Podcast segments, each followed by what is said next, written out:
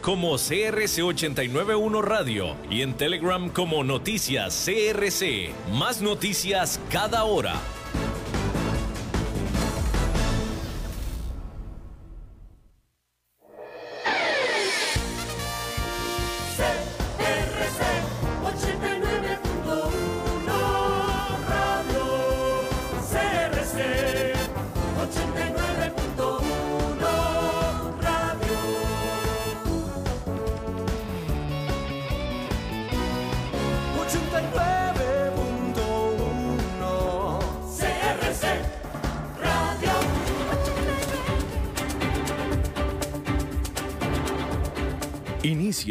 A las 5 con Alberto Padilla. Un programa diseñado con el objetivo de llevarte diariamente un tema de actualidad, acompañado siempre de reconocidos editorialistas, de lunes a viernes a las 5 de la tarde por CRC 89.1 Radio, a las 5 con Alberto Padilla. Hola, ¿qué tal? Saludos, bienvenidos a esta emisión de A las 5 con su servidor Alberto Padilla. Muchísimas gracias por estarnos acompañando y gracias a usted que lo hace a través de la señal en vivo de CRC 89.1 FM, desde donde estamos transmitiendo desde San José, Costa Rica. Gracias a los que nos escuchan en la versión grabada, repetida, en la repetida, en de esta emisión que a las 10 de la noche, pues salimos en vivo a las 5 de la tarde, se repite por CRC 89.1 FM todos los días a las 10 de la noche.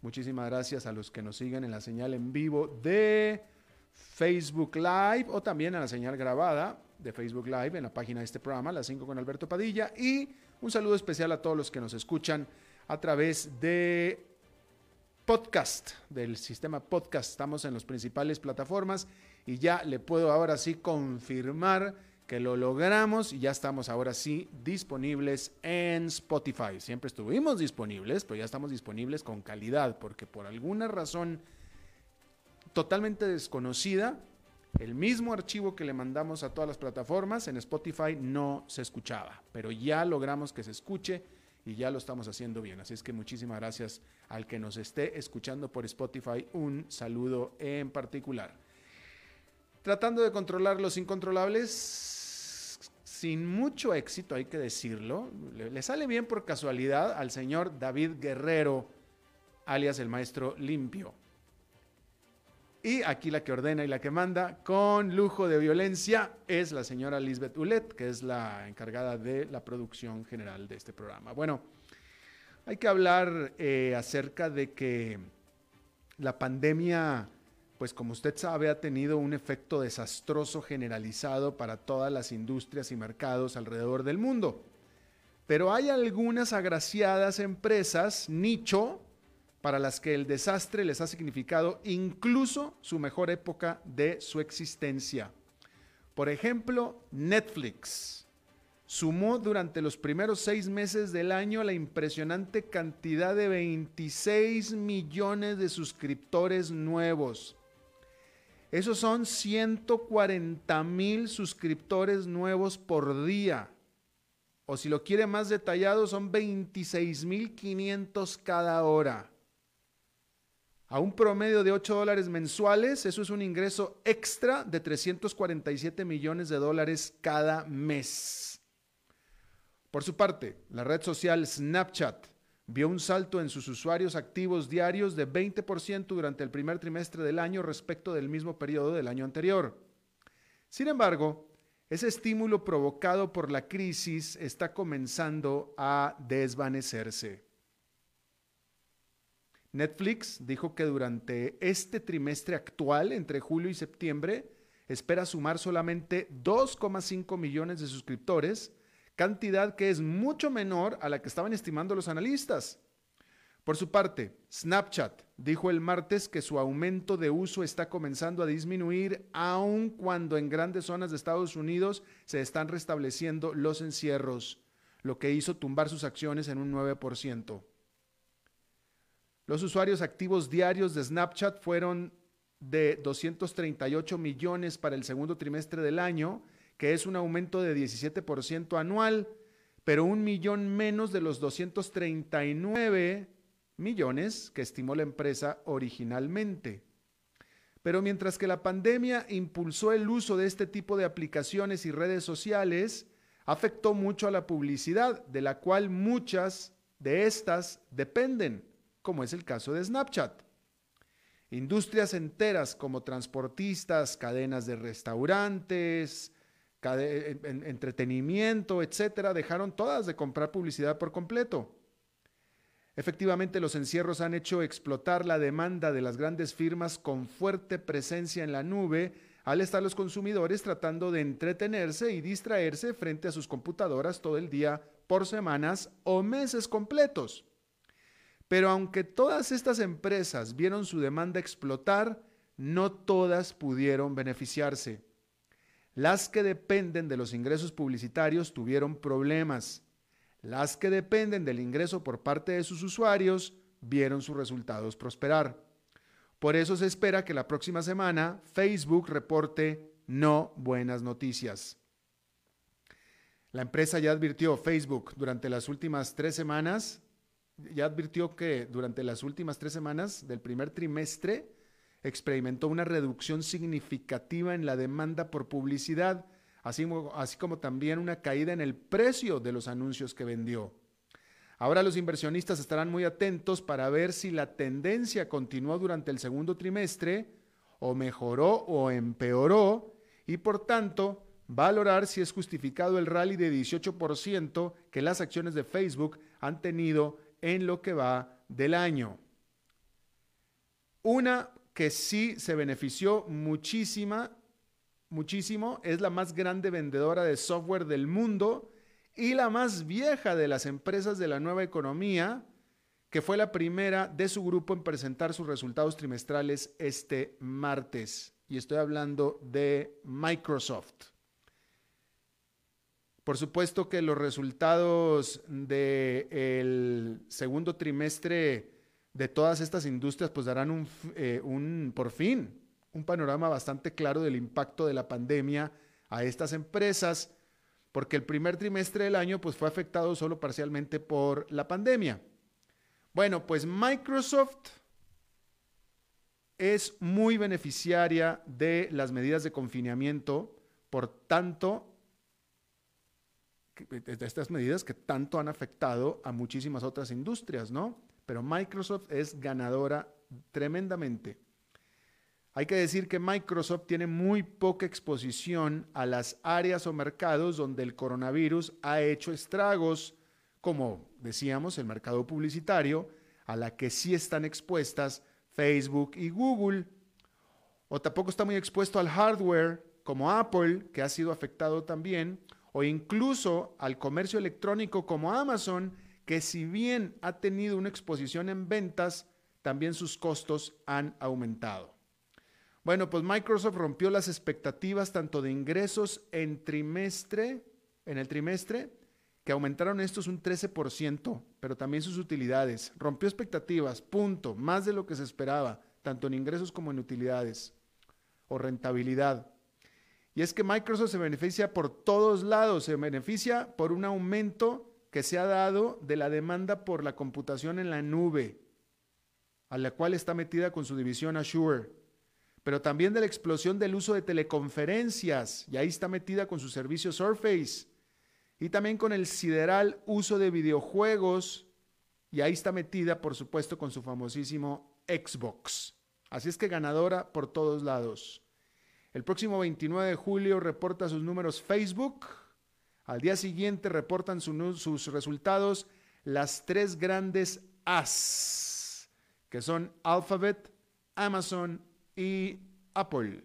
Y aquí estaremos nosotros hablando al respecto en su momento. Bueno, ahora vamos a hablar de las que no les está yendo nada bien.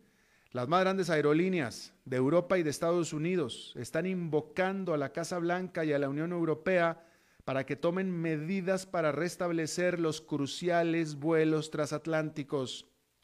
Este martes, los presidentes de United Airlines, de Lufthansa, de American Airlines, de British Airways y de Iberia enviaron una carta pidiendo la creación de un programa de prueba conjunto europeo norteamericano para impulsar la seguridad y construir confianza y que ayude a evitar los requerimientos de cuarentena que afectan a la demanda.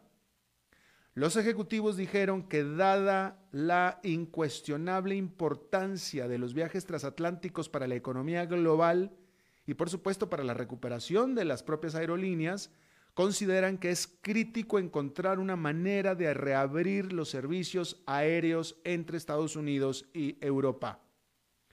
Y es que actualmente los estadounidenses están prohibidos de visitar la Unión Europea, cerrándole el acceso a su principal fuente de visitantes. Las aerolíneas esperan poder influir para que se implemente un amplio programa de pruebas de COVID-19, es decir, de testeos, y así poder encontrar la manera de restablecer los vuelos intercontinentales, aún con el aumento de la propagación del coronavirus en amplias zonas de los Estados Unidos. Las aerolíneas de ambos lados del Atlántico están teniendo fuertes problemas financieros con una gran cantidad de extra capacidad, no solo por la falta de vuelos transatlánticos, sino también por el desplome en la demanda interna también. En hechos, eh, eh, esfuerzos por aumentar la confianza, eh, han hecho, han hecho muchos esfuerzos por aumentar la confianza de los temerosos viajeros, tomando pues medidas sanitarias como requerir cubrebocas a todos los pasajeros, incluso dentro de los aeropuertos. Pero mientras que algunas aerolíneas como Delta y Southwest tomaron la decisión de no ocupar los asientos de en medio para promover el distanciamiento físico, otras como United y American no lo consideraron necesario a pesar del temor que esto genera entre sus pasajeros. Sin embargo, la mayoría de los antes pasajeros siguen prefiriendo quedarse en casa. El tráfico de pasajeros durante julio es un 70% menor que el registrado el año pasado. El tráfico de pasajeros en aeropuertos, hay que decirlo. Quedándonos en este tema, pues queda claro que muy probablemente la industria mundial más devastada por el COVID-19, pues es precisamente la de los viajes y el turismo. La Organización para la Cooperación y Desarrollo Económico, la OCDE, este club de economías básicamente ricas, pronostica que a nivel mundial el turismo caerá este año un 60%. Por tanto, Muchos gobiernos están considerando una política bastante radical para reanimar su industria turística y esta es otorgar subsidios, pero no a las empresas, sino al turista. Y de todos, quizá el más ambicioso programa de, al respecto es Japón, el, del, el programa de Japón, llamado Vaya a viajar, así se llama el programa, Vaya a viajar, que lanzó justamente este martes. El gobierno nipón usará hasta 12.600 millones de dólares, 12.600 millones de dólares exactamente, del dinero público para subsidiar la mitad del costo de los viajes que se hagan dentro del país por parte de los turistas, tanto nacionales como visitantes. Todo lo que usted haga dentro de, Japón, mitad de precio, gracias al Estado nipón. Ya otros países están implementando esquemas similares como Islandia, Italia, Corea del Sur, Taiwán, Tailandia. Sin embargo, hay que decir que muchos de los residentes de estos destinos turísticos están opuestos a estos incentivos y en Japón hay más oposición que en ningún otro lado. Y es que temen que los viajeros traigan con ellos de vuelta el COVID-19. Una encuesta publicada el lunes en una encuesta, en una encuesta que se publicó este lunes, 80% de los japoneses dijo que era demasiado pronto para lanzar el programa Ve a viajar y solamente un 15% dijo que el programa era apropiado. Bueno, cambiando de tema, el feriado del Día de Acción de Gracias marca el inicio de la temporada de compras navideñas en Estados Unidos es el tercer jueves de noviembre.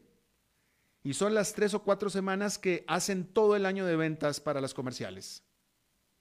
Y cada año los preparativos comienzan ya desde julio. Y este año no es diferente.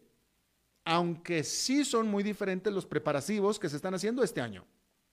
Tan diferentes que la mayor cadena comercial del mundo, que es Walmart, anunció este martes que cerrará sus puertas el día de acción de gracias, cuya medianoche venía siendo el tradicional momento en que las tiendas abrían sus puertas para que la gente amontonada afuera fuera a aprovechar los descuentos de remate de solo ese día. Se trata del primer año en más de 30 que Walmart cerrará en el Día de Acción de Gracias. La decisión es, por supuesto, una muestra de los planes de ajuste que las grandes comerciales están teniendo que realizar para la temporada navideña a raíz de la pandemia, que sigue atacando fuerte al país y que ha generado temores por las antes típicas aglomeraciones dentro de las tiendas. Las tiendas ahora tendrán que replantear la típica estrategia de aumentar sus inventarios dentro de sus establecimientos para el legendario Viernes Negro, el famoso Black Friday, que comienza el jueves de Acción de Gracias a la medianoche. Pero también para el resto de la temporada, hasta el día anterior a la Nochebuena. Porque el gran cuestionamiento es cómo impulsar tus ofertas de productos, tus remates, si tienes que limitar fuertemente las visitas a tus tiendas para cumplir con distanciamiento físico. Bueno, pues en el caso de Walmart, la empresa ha desarrollado fuertemente su tienda en línea al punto de haberse convertido en un digno rival de Amazon. De hecho, Walmart está por lanzar su propio programa de membresía muy parecido al de Amazon Prime. Pero pues ese es Walmart, ¿verdad? Las demás no tienen el poderío de hacer algo similar. Así es que, pues habrá que ver qué es lo que van a hacer al respecto. Bueno, fíjese esta nota. Como ninguna otra cosa está funcionando y Siberia se está quemando, literalmente, Siberia, y zonas ecuatoriales se han hecho inhóspitas, el planeta necesita de gobiernos autoritarios que tomen las decisiones fuertes que se necesitan para combatir el cambio climático. Y eso es lo que piensan el 53% de los jóvenes europeos entre 16 y 29 años de edad, de acuerdo a una encuesta de la Universidad de Oxford. Y un 58% de esos jóvenes es decir, de los de la encuesta, un 58, el 53 piensa que se necesitan gobiernos autoritarios y el 58 piensa que su país debiera de ser carbono neutral para el año 2030, es decir, solamente 10 años más. Y quizá por eso es que piensan que un puño de acero es lo más apropiado para lograr ese objetivo. Un científico político dijo al respecto que claramente las democracias han fallado en lo que respecta al cambio climático. ¿Será? será. Sin embargo, hay que decir que los chicos tendrán primero que ganar en número a sus papás, a sus padres, quienes en su abrumadora mayoría están totalmente opuestos al autoritarismo. Y mire aquí cómo sirve la experiencia y la historia. Porque los chicos de entre 16 y 29 años que no tienen una idea, idea siquiera de lo que es un régimen autoritario, no tienen la idea, están pidiendo uno. Y en cambio los papás que sí saben, están totalmente puestos a la idea, como debe ser, ¿no? Sería bueno, esto fue en Europa, sería bueno que fueran a China a preguntar, sería bueno que fueran a Rusia a preguntar, sería, que fuera, sería bueno que fueran a Venezuela a preguntar a ver qué es lo que piensan, ¿no? Bueno, en otro tema que parece de película, pero que no lo fue, el presidente de Ucrania quien por cierto fue actor, Vladimir Zelensky, parece que tuvo su más dramático papel de su carrera artística. El presidente de Ucrania tuvo que públicamente apoyar una película para hacer terminar el secuestro de 12 personas. 13 personas, de hecho. El activista en pro de los animales, de nombre Maxim Krivosh, secuestró un autobús con 13 pasajeros durante 12 dramáticas horas durante las que mostró explosivos a través de las ventanas y disparó a un dron de la policía.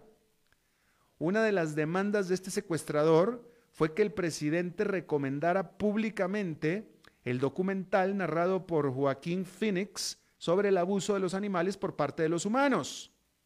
Este documental que se llama Earthlings bueno, pues petición tan sencilla fue aceptada por el presidente de Ucrania, quien subió un pequeño video en el que declaró todos debieran de ver el documental del 2005 que se llama Earthlings, que fue lo que pidió el secuestrador.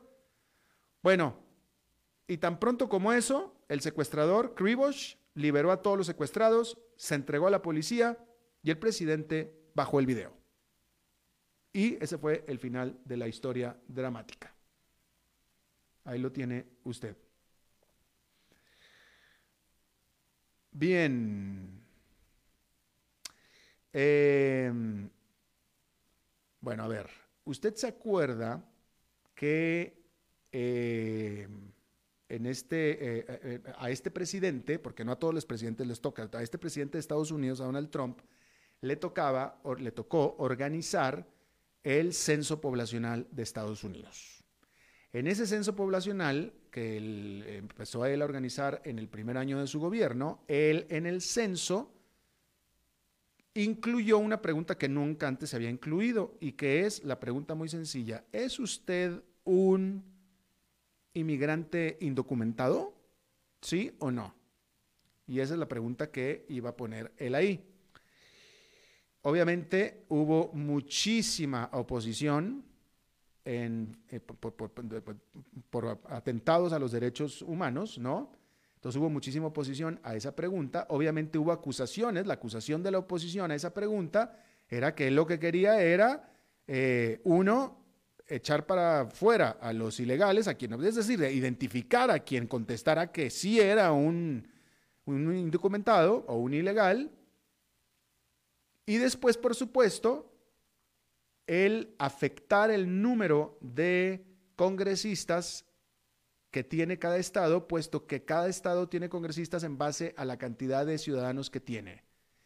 Y se sabe que los inmigrantes votan por los demócratas, es decir, por la oposición de los republicanos, de Donald Trump, ¿no? Y Donald Trump dijo que en lo más mínimo era la intención de la pregunta, que la pregunta era simplemente para tener estadísticas y para poder organizar mejor los servicios sociales. Eso era lo que él decía. El cobarde. Nunca lo aceptó. Bueno, al final la pregunta no se incluyó en el censo. Punto se acabó. No se incluyó. Bueno, ese es el contexto. La noticia de hoy es que el presidente Donald Trump firmó un memorando para, eh, para evitar una, una, orden, un memorando, una carta para evitar que los inmigrantes indocumentados sean considerados cuando se estén armando los distritos congresionales precisamente para, eh, para adjudicar el número de congresistas a los estados. Y ahí es donde salió del closet Donald Trump. Obviamente, el asunto de la pregunta del, del censo siempre fue precisamente para evitar que haya más congresistas representando a distritos donde supuestamente hay gente indocumentada que aparentemente no tiene ningún derecho en Estados Unidos, ¿verdad? Porque para gente como Donald Trump les encantan las manos de los indocumentados, pero no las bocas, ni para que hablen ni para que coman, ¿no? Entonces, pero ahí salió del closet, siempre fue la intención. Bueno, este plan obviamente también va a terminar seguramente en las Cortes, porque va a tener mucha resistencia de la oposición, ¿no? Pero, este, pues ahí está, ahí lo tiene usted.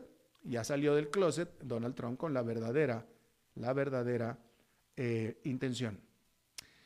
Bueno, en esta noticia que es sumamente, pues preocupante, yo diría incluso que hasta preocupante y en una escalada sin precedentes del conflicto entre Estados Unidos y China, el, Departamento de Estado de Estados Unidos ordenó abruptamente, de manera sorpresiva, el cierre del consulado chino en la ciudad de Houston. La única razón que dio, sorpresivamente, la única razón que dio el Departamento de Estado es porque estaban protegiendo, es decir, que cerraban el, ordenaban el cierre del consulado de Houston porque tenían que proteger los derechos de propiedad estadounidenses. Fue todo lo que dijeron, no dijeron nada más. Acto seguido, cuando se dio esta noticia, las cámaras de los canales de televisión locales de Houston pudieron detectar desde los helicópteros que personal del consulado de Houston estaba quemando documentos en el patio del consulado. Así es que the plot thickens, ¿no? Eh, y es todo lo que se sabe. Por supuesto que todas las quejas de China, China ya dijo que también se va a, tomar medidas de represalia. Se espera que vaya a tomar alguna, que vaya a cerrar algún consulado eh, en alguna ciudad de China, algún consulado de Estados Unidos, pero lo única, el Departamento de Estado se ha negado a especificar cuáles fueron las razones para la cual cerrar este consulado, pero eh, un senador republicano, él tuiteó y que pertenece al, al, Comité de Inteligencia del Senado, Marco Rubio, él tuiteó que el consulado de China en Houston era básicamente un nido de espías. Eso fue lo que dijo, pero no, no, no, no dijo nada más que eso. Bien, eh, rápidamente, en otro tema, el 737-800 de Boeing parece que muy pronto va a poder recibir ya, bueno, la información es que la FAA, que es la Autoridad Aeronáutica de Estados Unidos, estaría ya a punto de, en esta misma semana, de eh, proponer una directiva de aeronavegabilidad. Perdóname, pues es que, ¿qué quieres que haga, David? Se me, lengua la traba. Es decir, que va a recibir ya el permiso para volar. Eh, de todos modos, cosa que es muy buena, de todos modos, eh, a como son los tiempos, o sea, obviamente este permiso es absolutamente básico, pero como son los tiempos, no se espera que no vuele hasta pasado octubre. Pero al menos ya hay una fecha. Y pareciera ser que si entonces se da este nuevo permiso de la FAA, el 737-800 podría volar, digamos que a partir de noviembre. Separadamente la Boeing dijo que espera retomar la producción del 737 a partir de septiembre. Y en otra nota que me parece no importante, porque no es importante, pero es notable, es que en esta temporada la aerolínea bandera portuguesa, la TAP, anunció un vuelo directo, el primer vuelo directo que hace de Estados Unidos a, no, no a Portugal, eso ya había y bueno, no, no es raro, no, a las Islas Azores, de Boston a las Islas Azores, en esta época. Y a mí me llama mucho la atención, ¿quién vuela a las Islas Azores, no? Y de manera directa desde Estados Unidos y sobre todo desde Boston, que Boston ni siquiera es un hub grande aéreo. Todavía si fuera Atlanta, Dallas, Houston, que son hubs importantes, ¿no? Donde viene, confluye la gente y toma un vuelo, en este caso a las Azores. Bueno, resulta que en esa área de Boston, de Massachusetts, hay una gran cantidad de población descendiente de Portugal, de portugueses. Y ellos sí vuelan a las Azores. Y entonces van a tener su vuelo tres veces a la semana, Boston, las Islas Azores. Bien. Vamos a hacer una pausa y regresamos con nuestra entrevista de hoy.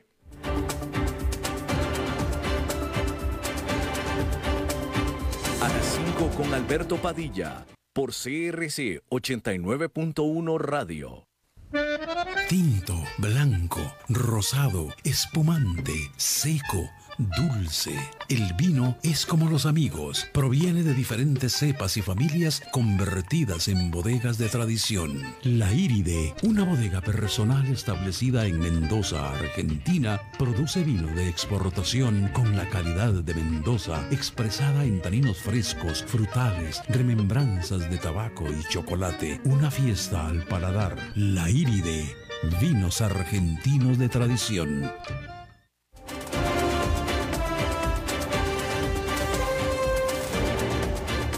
Seguimos escuchando a las 5 con Alberto Padilla.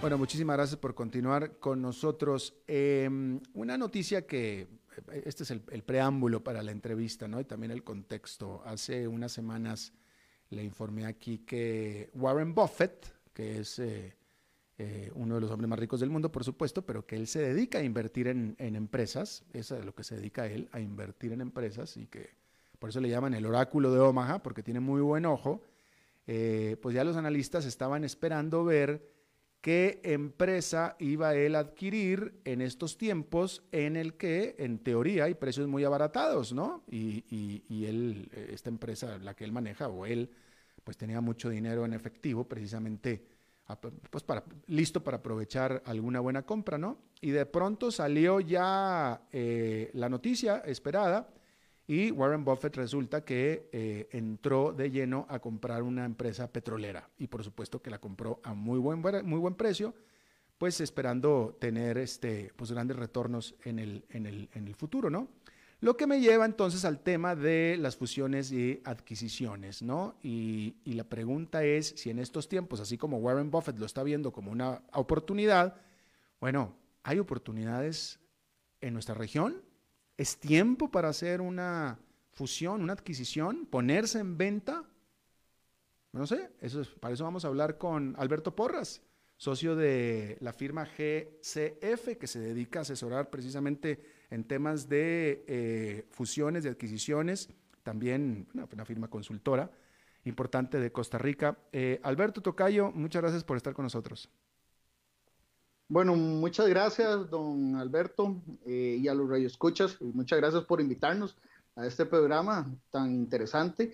Uno de los temas, vos que acabas de ampliarlo muy bien, el tema de adquisiciones y fusiones, es aquí donde se hace la siguiente incógnita estamos en estos momentos en opciones de, adquirir compañías.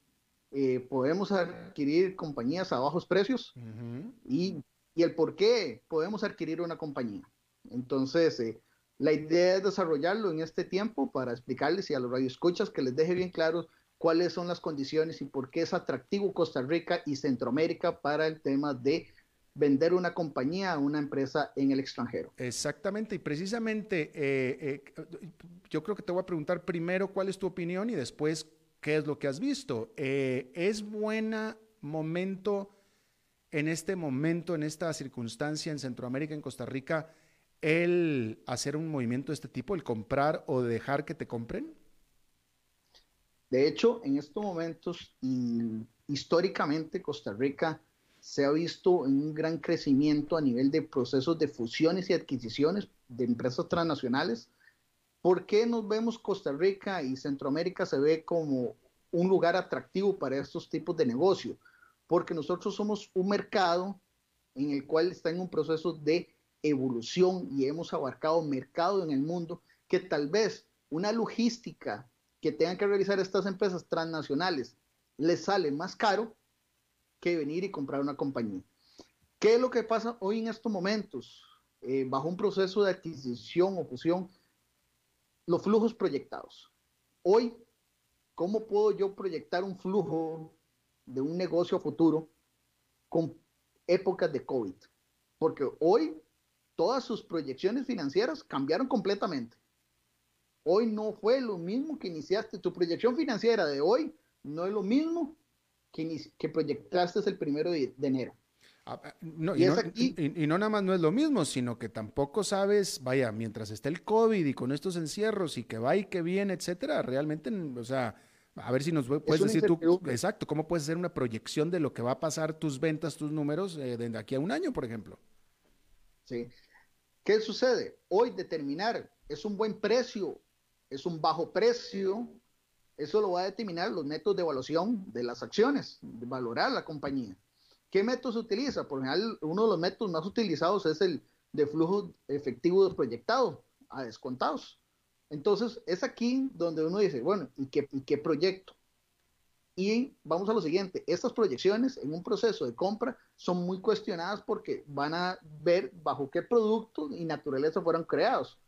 Entonces es aquí donde uno dice, Hoy estamos, y si usted me pregunta a mí, Alberto, hoy es un proceso de comprar, sí, hoy es un momento de comprar una compañía. ¿Por qué? Porque hoy yo puedo comprar a un precio bajo. Exacto. Hoy no es lo mismo una compañía hoy en épocas de COVID que hace un año atrás, cuando no había COVID.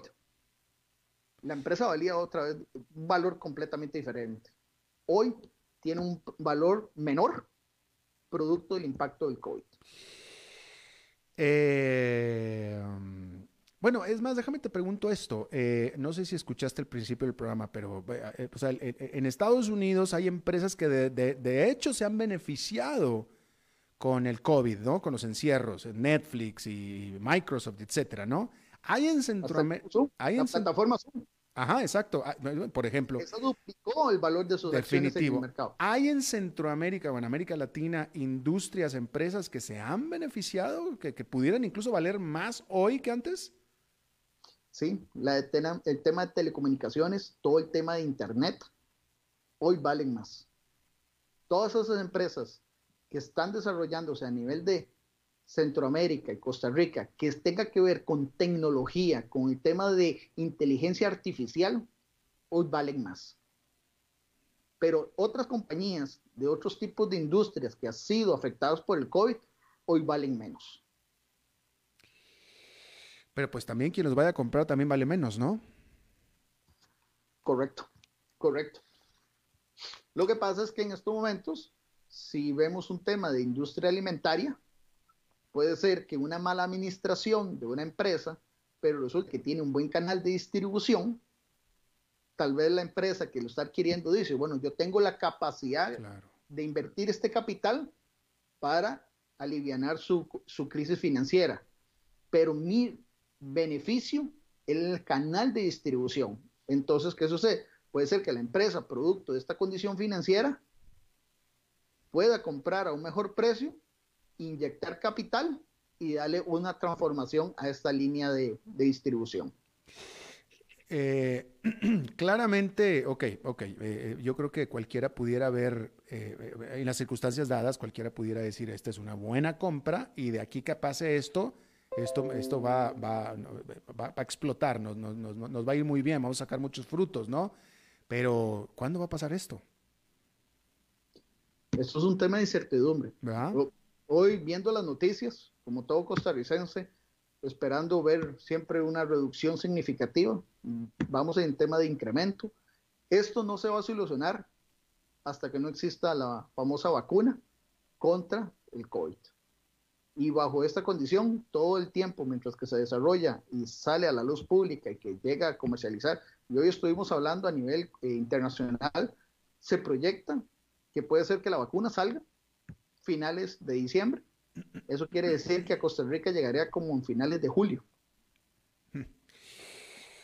Eh, ok, ahora, eh, las instituciones financieras, pues bueno, hay, dos maneras de comprar, una es con financiamiento y la otra es eh, en efectivo, pero pues no creo que mucha gente tenga el efectivo.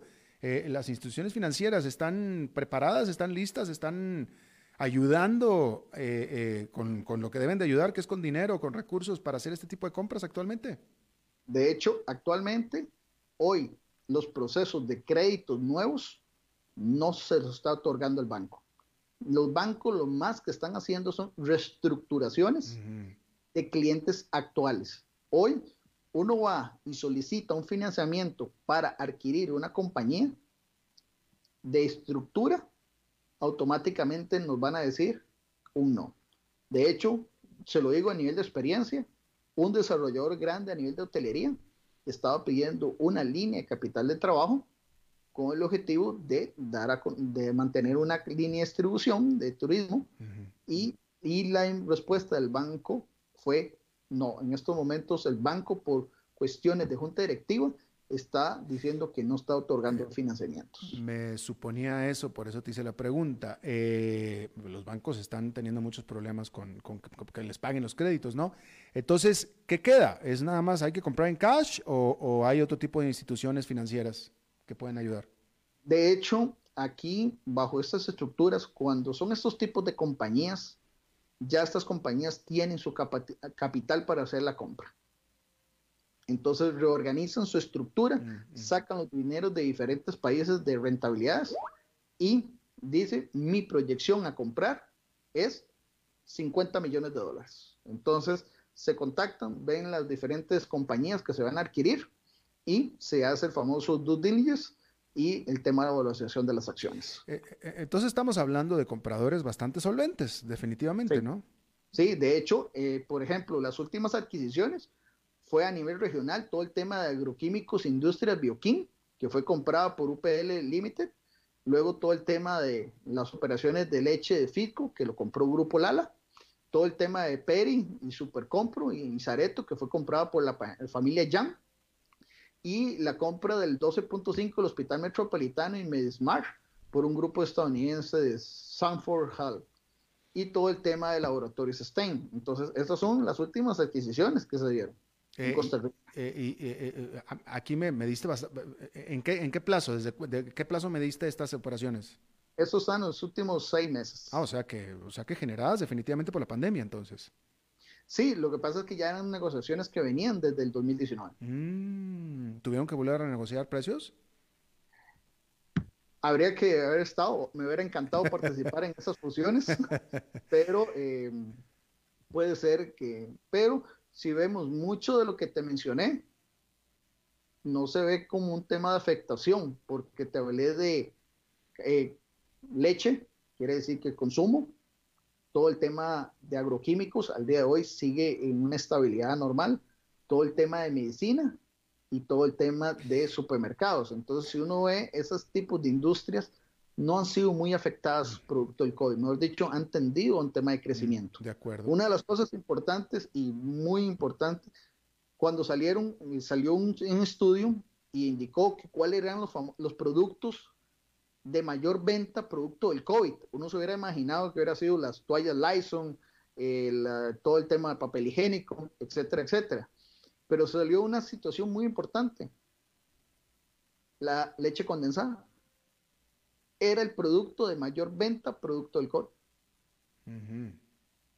¿Eso qué quiere decir? Que la gente estando en su casa empezaba a hacer- realizar postres. Interesante. Eh, última pregunta. ¿Cómo ves esta ola? Es decir, ¿qué, qué tipo de consolidaciones son las que tú estás viendo o adelantando que se van a continuar producto de esta pandemia? ¿Cómo va, cómo vamos a estar de aquí a dos años? Dos años eh, bajo un concepto económico, recuperándonos. Eh, las empresas evolucionando bajo un concepto de que tenemos que salir adelante, tenemos que tener mentalidad creativa en temas de in- reinventarnos y las empresas que vayan a entrar, porque vamos a lo siguiente, las, el proceso de fusión y adquisiciones en Costa Rica va a seguir. Por, por eso te- la, pregunta, la, la- la- la pregunta era, ¿por, ¿por dónde crees que se va a dar este, estas fusiones? ¿En qué, en qué tipo de, de empresas o áreas? De hecho, se van a dar por el área de tecnología. Mm, todo el área de tecnología, todo el área de medicina, porque al día de hoy hay empresas importantes que han sido ya tentadas, ya les han puesto una oferta sobre la mesa, entonces pueden ser que estos tipos de accionistas valoren vender. Ahora, muchas de estas empresas de, de esta rama de tecnología y medicina que dijiste tú no son de capitales ticos. No, no, por lo general hay muchos que no son de capitales ticos, Ujú. pero tienden a vender. Ya, ya. Alberto Porras, socio de la firma GCF. Muchísimas gracias por tu tiempo y tus conceptos. No, y muchas gracias por invitarnos, eh, Alberto. Espero volvernos a ver y, y seguir comentando esos aspectos importantes. Definitivamente que sí, gracias. Vamos a hacer una pausa. Eh, ahí se fuiste tú, David. ¿No fuiste tú? Ah, estos controles incontrolables, ¿verdad? Vamos a hacer una pausa y regresamos con más información. A las 5 con Alberto Padilla por CRC 89.1 Radio. Tinto, blanco, rosado, espumante, seco, dulce.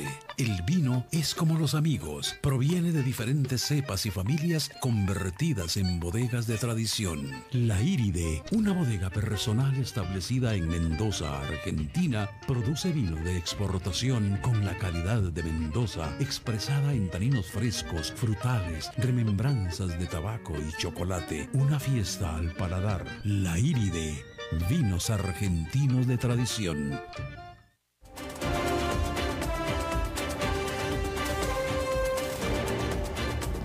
Seguimos escuchando a las 5 con Alberto Padilla. Bueno, es miércoles y si usted nos ha seguido durante ya algún tiempo y esto ya está, usted ya sabe qué es lo que pasa los miércoles, que nos enlazamos con el programa de nuestra corresponsal de cosas importantes, Sí, mi vida. Eh, a ver qué va a pasar. Maritza. Eh, Ay, no me digas que ahí está mi sobaquito de algholdón. ¿Cómo que sobaquito? Maritza, Sobaquito. ¿cómo le vas a Maritza, querida, ¿cómo estás? Ay, mi vida, Hani adorado. ¿Cómo estás? Mi amor, bella, Oye, hermosa, sí. radiante.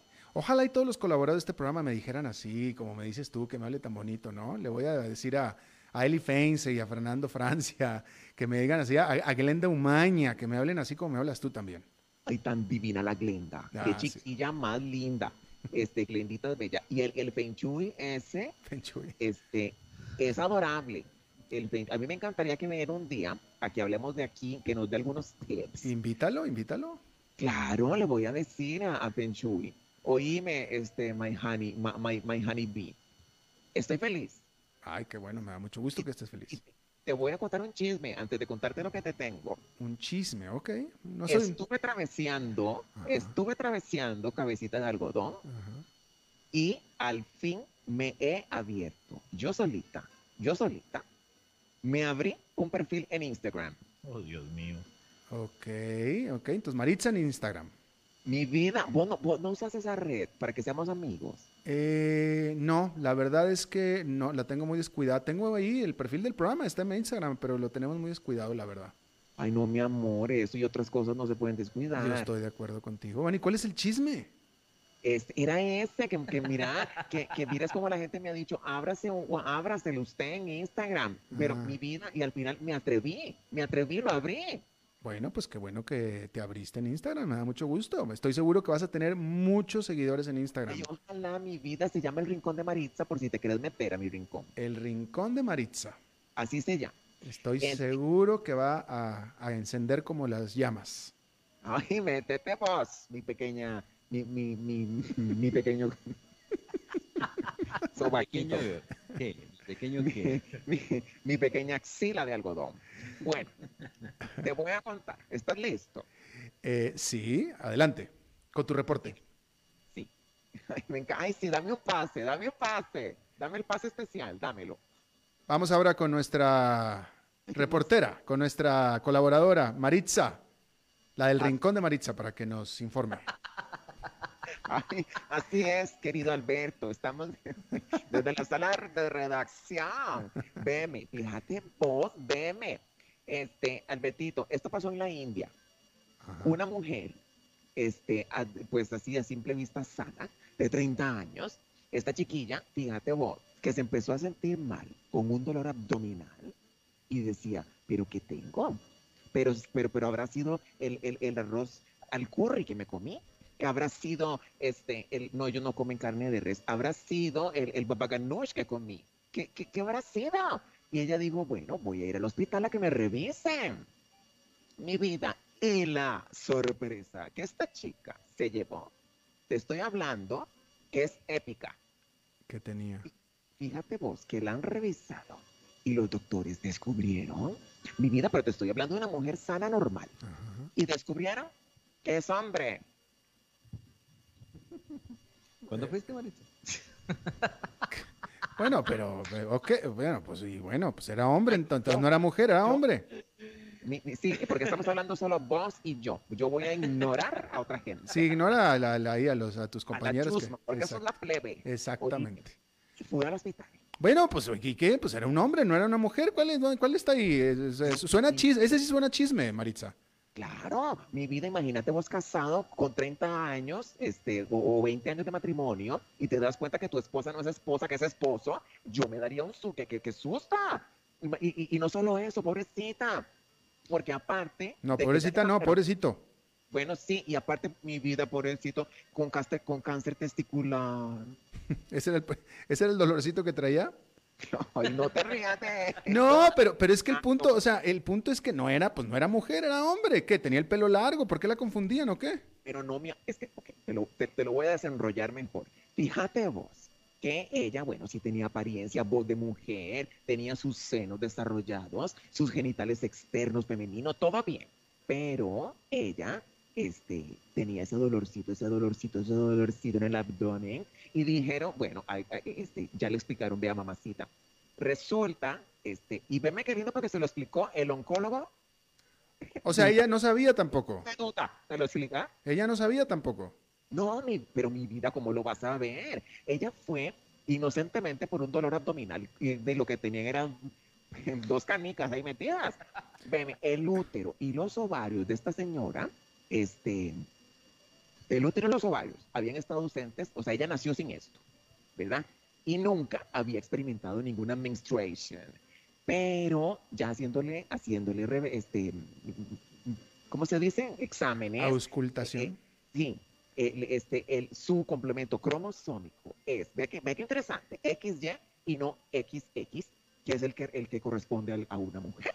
Entonces le dijeron, bueno, mamacita, usted lo que tiene es testículos adentro de su cuerpo y por eso es que tiene este dolor. Pero yo lo que no puedo creer es cómo pasar 30 años de tu vida diciendo, tengo senos, tengo una vagina, y al final del cuenta, sorpresa, pero que por dentro lo que te, sos hombre. Yo, yo, yo, es que yo estoy estupefacta. Pues sí, estupefacta. su- suena, suena como un caso como de herma- hermafrodismo, ¿no? Fíjate que este síndrome este, de insensibilidad a los andrógenos, veme como yo me documento, se llama síndrome de Morris y se presenta cuando una persona nace genéticamente masculina, pero tiene todos los rasgos físicos de una mujer. Veme qué, veme qué impresión. Albertito, ¿no será que vos sos mujer? No, no creo. Pero ya sé la razón por la cual ahí tu compañero usa barbas. ¡Ey! Estás hablando de porque los dos somos unos barbudos. El muchachón ahorita la tiene más rico, pero Se me hace que si se la rasura es Justin Bieber. Albertito, pero mi amor, vos, vos no lo has pensado. Imagínate que vos ahí en tu cama, viendo para el techo, filosofando, y que vos tengas al- este, una vagina escondida, nunca lo has pensado. No solamente no lo he pensado, sino que te puedo asegurar que no la tengo. Tengo todo lo contrario. Porque has querido, porque no más. Maritza, afortunadamente ya se nos acabó el tiempo. Ay, no, mijo. Sí. Maritza, porque ya, ya arrancaste y cuando una vez que arrancas no te puedo parar. Pero si las mentes son como los paracaídas, solo funcionan cuando están abiertas. Es- Open your mind, baby. Exactamente. Muchas gracias, mi querida Maritza, por tu reporte. Muy interesante como siempre. Ay, mi amor, I love you. Espero que nuestras burbujas se rompan un día de esto. Ojalá, no, vamos a hacer eso. Vamos a romper la, la- la- la- burbuja social. Bueno, mi príncipe. Gracias, Maritza. Te mando un beso. Igualmente, Y Maritza. revísate bien, uno no sabe, alguna sorpresa que tengas. Seguramente hoy en la noche me voy a revisar por enésima vez. Mi amor, explorate. Esa me voy a explorar exactamente. Gracias, Maritza. Me avisas si encontrás algo. Gracias, Maritza. Bueno, eso es todo lo que tenemos por esta emisión de A las 5 con su servidor Alberto Padilla. Muchísimas gracias por habernos acompañado. Espero que termine su día en buena nota, en buen tono y nosotros nos reencontramos en 23 horas. Que la pase muy bien.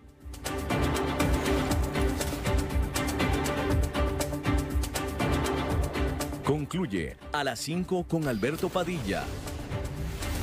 Un programa diseñado con el objetivo de llevarte diariamente un tema de actualidad, acompañado siempre de reconocidos editorialistas, de lunes a viernes a las 5 de la tarde por CRC 89.1 Radio. A las 5 con Alberto Padilla.